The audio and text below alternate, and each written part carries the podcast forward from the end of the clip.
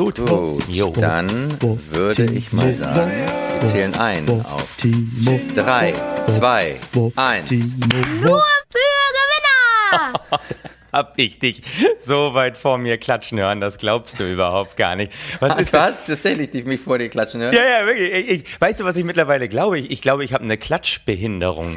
Ich glaube auch, du hast eine unglaubliche Rhythmusstörung. habe ich. Äh, Ja, wir müssen ja viel offener über Behinderungen reden, damit das nicht mehr so ein Tabuthema ist. Ich habe, ich habe eine Schneidebehinderung, das ist wirklich wahr. Ich, ich kann keine Paprika. Froh, jedes Mal muss ich mir denken, ah, wie, wie schneidet man das mal? Und ich habe offensichtlich eine, eine Klatschbehinderung. Dann noch unsere Moralstörung vom letzten Mal. Man nennt es Rhythmusstörung. ja, das ist, ich habe eine Klatschrhythmusstörung. You ain't got no rhythm, baby. Okay, wollen wir es nochmal probieren? Nee, Vielleicht es- klappt es diesmal. Nö, ich find's gut. Es ist einfach dam, bam, bam, Ja. bam, bam. Ja, ist, komm, wir machen noch mal. Das macht so viel Spaß. Wir haben ja sowieso Sommerloch, wir haben mal Zeit. Wir machen es nochmal, okay. Drei, zwei, eins. Ich habe dich nicht gehört. Wie war ich? Du warst Das war gut. Ich glaube, du kannst mal eine Begrüßung machen. Hallo und herzlich willkommen zu einer neuen Ausgabe von Nur für Gewinner, dem Podcast von Gewinnern für Gewinner. An meiner Seite ein Mann, der irgendwann auch mal Gewinner werden möchte, Timo Bob im Prenzlauer Berg. Ich grüße herzlich Shin Meier, noch gerade draußen in Schmargendorf, aber bald schon wieder äh, auf der Tour auf den Brettern, die die Welt bedeuten. Hallo. Hallo, hallo. Timo, Ja. es ist ein, ein spannender Tag. Wir, wir produzieren jetzt vor, wir produzieren fürs Sommerloch Richtig? und wir reden auch über etwas, was natürlich das Sommerloch beinhaltet, Leere. Lehre, absolut. Heute geht es um, um ganz viel Leere. Vielleicht machen wir auch einfach mal ein, eine, eine Pause. Ja, ich meine, Sommerloch ist Leere. Descartes hat von der absoluten Leere gesprochen. Ich habe Ja, die ja. absolute Leere oft gefunden und zwar genau zwischen meinen beiden Ohren. Das ist genau dieses Vakuum, in das ich da oft reinsteche und wo dann irgendwas ja. Äh, an Ergüssen rausläuft. Leere ist toll. Gerade heute Morgen habe ich die Zeilen geschrieben, die mir ganz spontan durch den Kopf geschossen sind. Äh, ich fühle mich leer und verbraucht. Alles tut weh. Hab Flugzeuge in meinem Bauch. Das ist mir, also das klingt jetzt kryptisch, aber da, da ging es eben um, um Leere. Ja, ja vielleicht gibt es irgendwann wieder wieder meine Fluggesellschaft, die diesen Slogan äh, tatsächlich aufnehmen wird. Man weiß Wie Vielleicht die. Never Come Back Airline, die ja Udo Lindenberg schon in den 70er Jahren besungen hat. Ja, ja, Und Lehre ist natürlich auch buddhistisch gesehen ein, ein ganz, ganz zentrales Motiv. Wenn du nicht die Lehre erlangst, dann war's das. Also dann hast du dein Leben im Prinzip verratzt. So, und da bist du relativ weit vorne. Ja. Du bist allerdings noch nicht ganz in der Lehre, du bist noch im Vakuum. Vakuum ist was anderes als Lehre. Aber das werden wir, das werden Ah. Du, wir nachher noch mal. Überforder mich nicht, überforder mich nicht. Und äh, wie gesagt, nochmal zur Erklärung, wir produzieren das vor. Wir sitzen hier gerade irgendwie äh, äh, Mitte, Mitte Juni und äh, diese Sache wird dann mal äh, im Laufe des Julos, wie es so schön heißt, ausgestrahlt. Und Lehre ist unser Thema. Wir haben ja auch diesen Podcast gestartet vor ein paar Monaten, äh, als wir ein absolutes Maximum unserer intellektuellen Zermatschtheit erreicht hatten, haben wir gesagt, so, jetzt gehen wir raus. Latenzen spielen eine große Rolle. Wir sind latent zu spät, latent leer und äh, Latent klatschgestört. und äh, wir sind ein Wirtschaftspodcast. Das wird gerade nach unseren verstörenden Sommerspecials zum Thema FDP und vor allem Pinky Gloves, wo ich immer Ja. noch drunter leide, was ich da aus mir rausgelassen habe. Dafür möchte ich mich in, an dieser Stelle nochmal in aller Form auch äh, entschuldigen. Aber ich denke, es hat uns alle vorangebracht und hey, es hat ein paar Hemmungen abgebaut. Geht es jetzt um Lehre, aber wirtschaftlich gesehen geht es vor allem auch um das Thema Leerverkäufe. Was wollen wir ganz genau machen? Wo wollen wir darauf zurückgucken? Du, ähm, ganz einfach. Wir, wir möchten einfach mal kurz erklären unseren Hörern, wie so ein Leerverkauf funktioniert, wie man selber einen Leerverkauf machen kann. Zum Beispiel, Timo, einfach nehmen wir mal dein Beispiel. Ja. Besitzt du bei dir zu Hause eine Bohrmaschine? Ja, Ja, natürlich. Jeder deutsche Mann, gerade im Prenzlauer Berg, besitzt eine Bohrmaschine. Die Frage ist natürlich, wann hast du diese Bohrmaschine das letzte Mal verwendet? Ja, das ist eine gute Frage. Äh, Lass es mal. Ich kann mich nicht mehr dran erinnern, aber es muss so, sag mal, es ist ein halbes Jahr her. Komm, will, Okay, ich, will ich mir okay. nicht so schlecht machen. Jetzt fehlt wieder die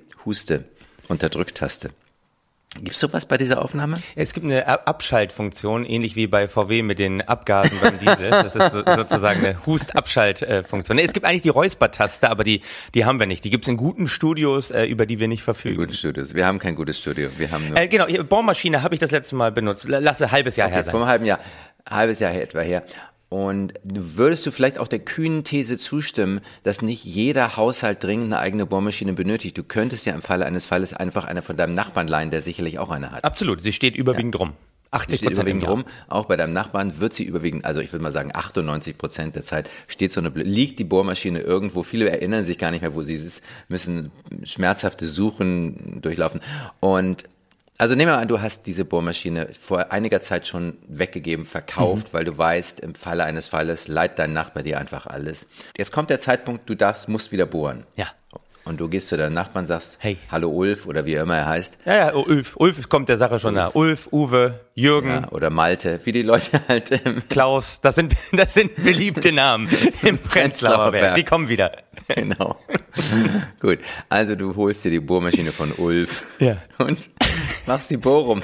Vergiss dann aber, dass du die blöde Bohrmaschine ausgeliehen hast, Ja. weil jeder Deutsche instinktiv denkt, hallo, Bohrmaschine gehört zu mir. Ja, klar. Ja. So, und dann bleibt die einfach bei dir liegen an der Stelle, wo vorher deine eigene Bohrmaschine lag. Ja. Und, so ein, und irgendwann guckst du wieder auf die Bohrmaschine und denkst, ey, wozu brauche ich eine Bohrmaschine? Ich könnte mir im Falle eines Falles doch eine von Ulf leihen, Hm. weil du vergessen hast, dass du sie bereits von Ulf ausgeliehen hast. Und du verkaufst diese Bohrmaschine, die bei dir rumliegt, sagen wir für 300 Euro. Das ist eine gute Bohrmaschine, 300 Euro, Ding ist weg. So. Und ähm, ein halbes Jahr später muss auch Ulf bohren. Ulf darf wieder bohren und er klingelt bei dir und sagt, du Timo, du hast doch meine Bohrmaschine. Und da fällt dir auf, dass du die falsche Bohrmaschine verkauft hast und sagst, Ulf, das tut mir wahnsinnig leid, ich bin wirklich echt sorry. Und du recherchierst im Netz und stellst fest, dass die Preise für Gebrauchtbohrmaschinen in der Zeit unglaublich gefallen sind. Ja. Und du findest eine baugleiche Bohrmaschine für nur 200 Euro. Yes. Du kaufst die Bohrmaschine, bringst sie Ulf vorbei. Ulf hat eine baugleiche Bohrmaschine und du hast einen Gewinn von 100 Euro. Siehst du? So, das war ein Leerverkauf. Das ist ein Leerverkauf. Ganz einfach. Äh, So geil wurde mir noch nie ein Leerverkauf erklärt, aber genau das ist, was an der Börse, äh, muss ich sagen, du hast es wunderbar gemacht, äh, im Großen stattfindet. Ne? Nur das an, anstelle der Bohrmaschine haben wir eben Aktien, das heißt, der Leerverkäufer äh, wettet auf fallende Kurse dieser Aktie, er leiht sich diese Aktie irgendwo gegen Ja. eine kleine Gebühr, Ja. verkauft die direkt weiter zum aktuellen Marktpreis und dann muss er die ja irgendwann zum vereinbarten Termin wieder zurückgeben, hat darauf gesetzt, dass sie eben dann günstiger sind. Angenommen, er hat sie Ja. für 100 Euro, äh, äh, war noch 100 Euro wert, hat sie verkauft für 100 Euro, dann, wenn er sie zurückkaufen muss, um sie zurückzugeben, so wie ich in meinem Fall der Bohrmaschine, Ja. ist die Aktie nur noch 80 wert und bums habe ich pro Aktie, hey, 20 Euro Gewinn. Euro Gewinn gemacht, abzüglich der kleinen Gebühr. Das wird im Großen gemacht von sogenannten Hedgefonds. Das ist im Prinzip deren teilweise großes Business, dass sie genau das machen, dass sie auf äh, fallende Aktienkurse setzen und äh, Ja. das dann äh, auch äh, ja relativ risikoreich machen. Wie, wie Ja. sieht das aus? Ja, der Hedgefonds. Hedge ist ja das englische Wort für, Timo? Äh, Für ah, He- Hecke war es nicht. Hecke, doch, es ist Hecke. Nee, Sehr schön. Ein Hedge ist eine Hecke. Und es stell dir jetzt vor, wie so ein Hedgefonds macht noch andere Sachen, die machen nicht nur Leerverkauf, aber der Hedgefonds heißt im Prinzip, du hast einen Garten, der ist von so einer Hecke umgeben und da züchtest du eben nicht nur Tulpen, sondern auch ein paar Möhrchen für harte Zeiten. So und niemand kann dir reingucken. Das ist das Prinzip vom Hedgefonds. Es ist eigentlich so ein bisschen undurchsichtig. Niemand weiß, was die genau machen, aber die, die nutzen wirklich alle Instrumente, die ziehen alle Register des Investierens. Und, und wenn du, wenn man das Wort Hedgefonds, also ein Hedge ist eine Sicherheitsstrategie. Du bist nicht sicher, dass Sache A aufgeht, also setzt du auch auf Sache B. Ja. Ja, also wir alle hedgen im täglichen Leben. Wenn du eine Krankenversicherung hast, dann ist das ein Hedge. Eine private Krankenversicherung. Okay. Das ist eine Wette. Ne? Der private Krankenversicherer wettet, dass deine eingezahlten Beiträge, Timo, höher sind als die von ihr, dir verursachten Kosten. Sonst macht der Versicherer einen Verlust. Da werden die sich bei mir aber noch wundern, wenn, wenn ich erstmal mit meinen ganzen Genau. Und dein, Radio, dein Radiologe wettet dagegen. So, das ist, das ist die Wette. wenn ich mit meinen ganzen psychischen Störungen irgendwann um die Ecke komme, die ich gerade noch durch meine Hecke um meinen Kopf herum unterdrücke, da werden die sowas von, von zu, äh, zu lang müssen. Nein, okay. Genau. Das Ja. ist ein Hedge. Oder wenn eine Ehefrau neben ihrem Ehemann noch einen Liebhaber hat, um Ja. ehelicher Langeweile vorzubeugen, Ja. dann ist das auch ein Hedge. Klassischer Hedge. Klassischer Hedge und da beugt sie ja nur der inneren Leere vor, die sie nicht haben möchte. Sie möchte es füllen und da sind wir wieder beim Ja, Thema ja. Leere und das ist wunderbar. Ja. Das ist eine Ja. gute Rechtfertigung. Oder, oder noch ein anderes Beispiel, Ja. auch ein sehr schönes Beispiel. Wenn du Sex hast mit Kondom, Sex mit Kondom, Hm. Ja. dann ist das ein Hedge gegen BAU, Belger Aufzugsunkosten. Und das ist ein sehr erfolgreicher Hedge. Für eine Investition von ein paar Cent sparst du etwa eine halbe Million. Ja, Richtig. also mein, mein Freund. Ein Freund von mir kam neulich begeistert zu mir und gesagt, ich habe mal nachgerechnet, dieses Jahr habe ich schon vier Milliarden gespart. Ja, also das sind so. so, so muss man. Hättest du mir diese Tipps nicht mal früher geben können? Aber nein. Aber kommen wir mal tatsächlich, äh, Hedgefonds, das heißt ja immer, oh, Hedgefonds, die sind so wahnsinnig profitabel. Tatsächlich ist es auch, bei Hedgefonds gilt die Regel, in der Regel schlägt er auf lange Sicht den Markt nicht. Er schlägt den Markt nicht. Hat aber höhere Gebühren. Trotz, ja, äh, trotz der, aber hat höhere Gebühren. Das ist äh, immer das Schöne daran. Ähm, er schlägt den Markt in der Regel nicht. Er macht ein sehr risikoreiches Unterfangen. Es wird oft gesagt, er, eigentlich hat er auch äh, dieses Leerverkäufe machen, dieses auf fallende Kurse wetten, ist das überhaupt in Ordnung? Das ist ja oft eine moralische Frage. Da kann man natürlich auf der einen Seite sagen, hey, eine Börse ist ja auch nichts anderes als einfach eine Wette, die man macht. Man wettet eben auf steigende Aktienkurse, ja, sonst würde ja. man sich keine Aktie kaufen. Insofern muss ja. ja. auch das Gegenteil möglich sein, dass man auf fallende Kurse setzt. Das eine geht ohne das andere nicht. Und die Hedgefonds sagen eben auch über dieses Wetten auf fallende Kurse, äh, haben sie sowas auch wie eine bereinigende Wirkung. Durch ihre Analysten, durch ihre Fachleute sehen sie eben, welche Firmen strukturell wirtschaftlich nicht richtig aufgestellt sind, analysieren ja auch Fehler im Management und sagen sozusagen, ja, sie haben eine ja, katharsische Wirkung. Sie, sie befreien uns eben von schlecht laufenden Unternehmen und bewahren ja auch andere, andere Leute davor, eben in diese Unternehmen zu investieren. Das ist auch eine Zeit lang immer sehr gut gegangen. Warum wir nochmal dieses Thema Lehre so angesprochen haben, ist, dass es ja gerade Anfang dieses Jahres dann eben ein wahnsinniges Phänomen gab. Und es ist in die Geschichte eingegangen als das GameStop-Phänomen, über das wir nochmal reden wollten. GameStop, ja. eine Aktie eines Spieleanbieters, die immer so, ja, machen wir uns nicht vor, so bei 20, 25, 30 äh, Dollar, glaube ich, rumkrepelte. Was, Dollar war es nicht sogar Centbereich? Also sie war jedenfalls unglaublich weit. Es war unglaublich niedrig. Auch das Geschäftsmodell ist äh, in Frage geraten, ob das überhaupt noch rentabel ist. Und da hatten eben äh, viele Hedgefonds auf fallende Kurse gewettet. Das war so äh, Anfang des Jahres, Mitte Januar. Und äh, da haben sich aber äh, ja, Leute bei Reddit, das ist ein großes soziales äh, Forum in den USA, bei uns glaube ich weniger populär als da. Da gab es das Forum äh, äh, Wall Street Bets und die haben sich verabredet und haben gesagt, nee, nee, nee, diesmal geht aber mal diese, ja, diese Wette der Hedgefonds nicht auf. Wir animieren mal alle in diesem Forum dazu,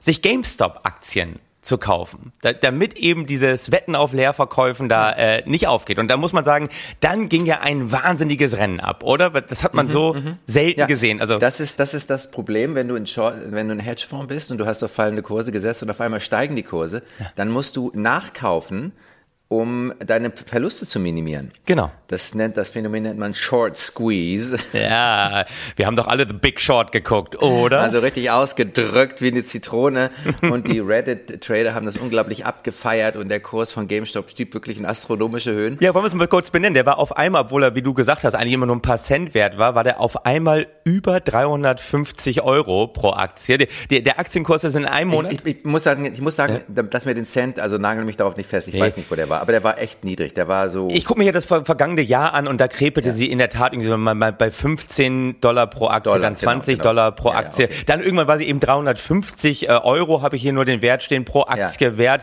Äh, also sie ist innerhalb von einem Monat, dann äh, ist der Kurs um 1200 Prozent gestiegen. Das erlebt man auch nicht so oft. Vor allen Dingen das bei einer Firma, die das Geschäftsmodell überhaupt nicht umgestellt hat. Und äh, es war dann auch so volatil. Einmal eine kurze Anmerkung. Also jetzt in dieser Juniwoche liegt der Kurs wieder bei 109 79 Euro pro Aktie. Aber es war mhm. irgendwann so mhm. volatil, dass vor allem auch die ganzen ja, Neo-Broker, die, die Neo-Trader, äh, Robin Hood in den USA, bei uns ist Trade Republic, dass die sozusagen diesen absolut überhitzten Handel mit dieser Aktie ausgesetzt haben, was wiederum zur Diskussion geführt hat, ob das denn fair ist, weil sie ja damit eigentlich die Hedgefonds geschützt haben, kann man ja nicht anders sagen. Da haben die YOLO-Kids von Reddit gesagt, ey, das war Demokratie von unten äh, und das, das Game geht jetzt im Prinzip nur auf, weil sich mal wieder dann doch die ganzen Trader, die doch eigentlich an unserer Seite stehen, sich da vor die Hedgefonds gestellt haben und diesen Handel einfach mal ausgesetzt haben. Ist das richtig zusammengefasst oder würdest du da was ergänzen? Ähm, das ist in etwa richtig zusammengefasst. Hm. Ich hatte da noch irgendwie was unglaublich Geniales zugeschrieben. Nu, Aber Jetzt erleben Sie live in diesem Sommer-Special, wie Chin Meyer wie versucht, Chin nochmal recherchiert. krampfhaft auf seinen neu angeschafften MacBook Pro von der Überbrückungshilfe 3 Nein. gekauft. Das neu angeschaffte MacBook ist noch nicht da. Es ist noch nicht Aber da, siehst du, deswegen es dauert da. Er arbeitet Nein, noch auf Windows, aber deswegen dauert glaube, es ein bisschen. Ich glaube, der, die, die Kunst bei diesen, die Kunst bei Ja. diesen Hedging-Geschichten ist, äh, du musst einfach den finden, der immer falsch investiert. Ja, und das dann das es. Gegenteil machen. Genau. Ne? Und ich, ich, bin, ich bin da gut drauf, ich habe dich gefunden. Ja.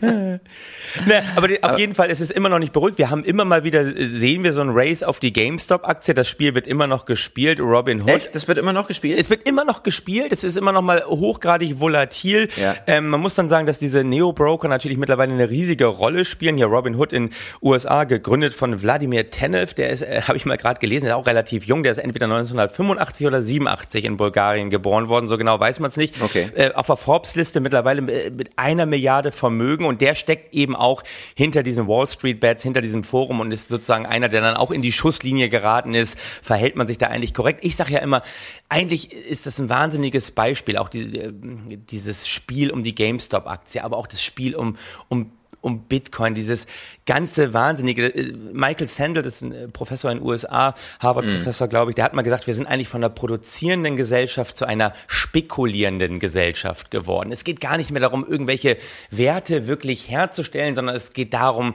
zu wetten. Es geht darum zu spekulieren und das Spekulieren kann noch so absurd sein. Irgendwer wird da als Gewinner rausgehen, aber echte Werte werden nicht mehr geschaffen. Und ich habe da eigentlich so mal für mich die Lehre rausgezogen, wenn man richtig Kohle machen will, natürlich mit der Gefahr, dass man auch richtig Kohle verliert, aber wenn man richtig Gewinn machen will, habe ich immer gesagt, stay away from the product. Ey. Also halte dich möglichst weit entfernt vom Produkt. es verdienen immer diejenigen am wenigsten, die sich am besten mit dem Produkt auskennen, die das Produkt im Zweifel selber herstellen. Ich meine, guck, guck dir den ganzen Wildtierhandel da aus, äh, aus Afrika an. Die, die Jäger Ja. vor Ort, die den Elefanten abknallen, das Elfenbein rausschleppen. Du, das, ich weiß. Das ist ein es ist so ein hart, ich, hab, weiß das aus eigener Erfahrung, es ist so ein harter Job gewesen. Ich bin froh, dass ich den aufgegeben habe. das ist ein Hungerlohn. Ey, und am meisten kassiert am Ende derjenige mit seiner Provision, der dieses äh, heimlich da äh, er, ergaunerte Elfenbein dann irgendwie, ja, vertickert an irgendwelche äh, West westlichen, reichen, alten, weißen Männer. Und deswegen, die haben mit diesem Produkt nichts zu tun. Deswegen stay away from the product und, und äh, schaff da wirklich auch produzierende Lehre in deinem Leben. Du musst nichts produzieren. Auch da sind wir wieder beim Thema Lehre. Ja, und ich Lehre. glaube, mit Lehre kann man gerade irgendwie, auch wenn man sich Bitcoin anguckt, das ist ja nichts, mit Lehre kann man am meisten Gewinn Absolut. machen, oder? Kryptowährung ist ja auch eigentlich nur Nichts. ein paar Daten im Netz. Genau. Eine Behauptung. Ja, ja, das ist großartig. Und der, also ich möchte mal ganz kurz auf die Geschichte des Leerverkaufs zurückkommen. Ja. Ähm, der erste Leerverkauf, der bekannt ist, ähm, wurde gemacht von einem Niederländer namens Isaac Lema- Lemaire oder Lem, Lem, Lemaire. Ja. Und äh, Isaac war äh, Teilhaber einer Gesellschaft, die hieß FOC. FOC für Vereinigte Ostindische Kompanie, Ja. VOC. Also nicht Nebel. Und die haben irgendwie eine Zeit lang keine Dividenden ausgeschüttet. Und das hat ihn 1603 so erzürnt, dass er einfach mehr Anteile verkauft hat, als er besaß. Ah, okay. So. also damit, damit ging das los. Also, und das ist ja auch das, mehr einfach was raushauen, was gar nicht da ist. Ja. Ne, das, das kennen wir ja auch aus der Politik. Das heißt ja Wahlversprechen. Ne? Das Genau. ist auch ein klassischer Leerverkauf. Und wir sind mitten im Wahlkampf. So. Ein Festival der Lehre. aber ehrlich, aber Lehre kann man doch nicht verkaufen, oder? Man kann Lehre verkaufen und das ist unglaublich. Dein ich habe Ernst? etwas gefunden. Ein Ja. italienischer Künstler hat eine unsichtbare Skulptur verkauft für 18.000 Dollar. Nee, nicht wirklich. Ja. Also, und zwar, ähm, er hat auch sehr, er hat gesagt, er hat sehr viel Kritik ähm, dafür gekriegt. Also er hat diese Skulptur gemacht, die, die nicht existiert. Du musst die Skulptur aber in einem leeren Raum aufstellen. Hm, ja, klar. Aber da sie nicht sichtbar ist, braucht es keine besonderen klimatischen oder, oder Lichtvoraussetzungen. Okay, das ist gut. Das spart Ja, Geld. Du brauchst einfach nur den Raum. Der Ja. hat aber eine gewisse Größe und zwar soll der sein Ja. ähm, 5 Foot by 5 Foot, also 1,50 mal 1,50 wo- muss die muss das die äh, das Gebiet also 1 ne, 1,50 mal 1,50 Ja. muss das äh, muss die Fläche sein, auf der du das aufstellst. Okay, aber das gibt mein Atrium her im Eingangsbereich. Und er, der Künstler sagt, es ist ihm ganz wichtig, Ja. es ist nicht nichts, Okay. sondern ein Vakuum.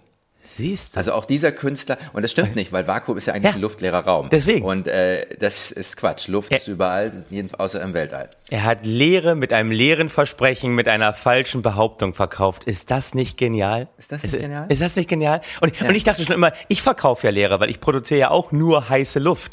Ich meine, heiße Luft mit gutem Duft, aber, aber wir müssen Lehre verkaufen. Und, und da machen wir uns jetzt dran. Und ich finde, das war ein ganz wunderbar schönes, entspanntes Sommerspecial. Absolut. Und wir möchten die Menschen einfach auch jetzt entlassen mit dem Gedanken, möge die Lehre Boah. Und Lehre ist ja so doppeldeutig. Das könnte ja auch mit H geschrieben werden. Hallo, hallo, hallo. Das ist so, ja. Und dann, dann hast du ein richtiges Problem. Wenn ich das jetzt in der Beschreibung falsch schreibe, ne, die Bedeutung der Lehre und alle Uniprofessoren dieser Welt stürzen sich auf diesen Podcast und dann unterhalten wir uns über, über nichts. Hey, wir sind, glaube ich, immer noch drauf. Wir sind Hast noch drauf, die- aber ich mache jetzt aus. Nee, machen wir noch nicht aus, weil wir können ja noch sagen, dass wir dann ab nächste Woche wieder normale Podcasts produzieren. Wir machen ab nächste Woche wieder normale Podcasts. Da geht's richtig Ah. los. Da gehen wir back to the old routine. Back to the, wir werden wieder Gewinner der Woche übrigens äh, ein, einführen. Auf jeden Fall. Richtig geile Themen. Wir haben so viele, wir haben so viele. Gierkommunen, Gierkonzerne. Wir haben so viele Sachen, die wir noch machen wollen. Äh, insofern, das, das wird spannend bleiben. Wir wünschen euch einen schönen Sommer und äh, nächste Woche sind wir wieder da. Und ich habe übrigens noch, ich habe ein Feedback bekommen. Ja. Es gibt ja viele Leute, die unseren Podcast mittlerweile äh, gut finden, also viele von den wenigen, die uns hören. Ja. Und ähm, eine Freundin sagte, oh, ich würde auch so gerne mal Gewinner der Woche bei euch sein. Ja. Und ich dachte, ah, das ist vielleicht unser, das könnte unser Trade sein, dass wir einfach den Gewinner der Woche küren und Natürlich. Warum denn dass nicht? der Gewinner der Woche irgendwann in der Bildzeitung beschrieben wird, weil wir ihn erwähnt haben. Und, und, So. ehrlich, und selbst wenn wir auch Leute mal ihr ein bisschen runter machen oder kritisieren, Gewinner ist, wer es in den Podcast schafft. Absolut. Absolut. Das ist doch mal eine schöne Erkenntnis. Schön, bis bald. In diesem Sinne. Bis bald, liebe Hörer. Macht's Ja, gut. bis bald. Tschüss. Ciao. So, jetzt mal hier wirklich aus. Nur für Ah.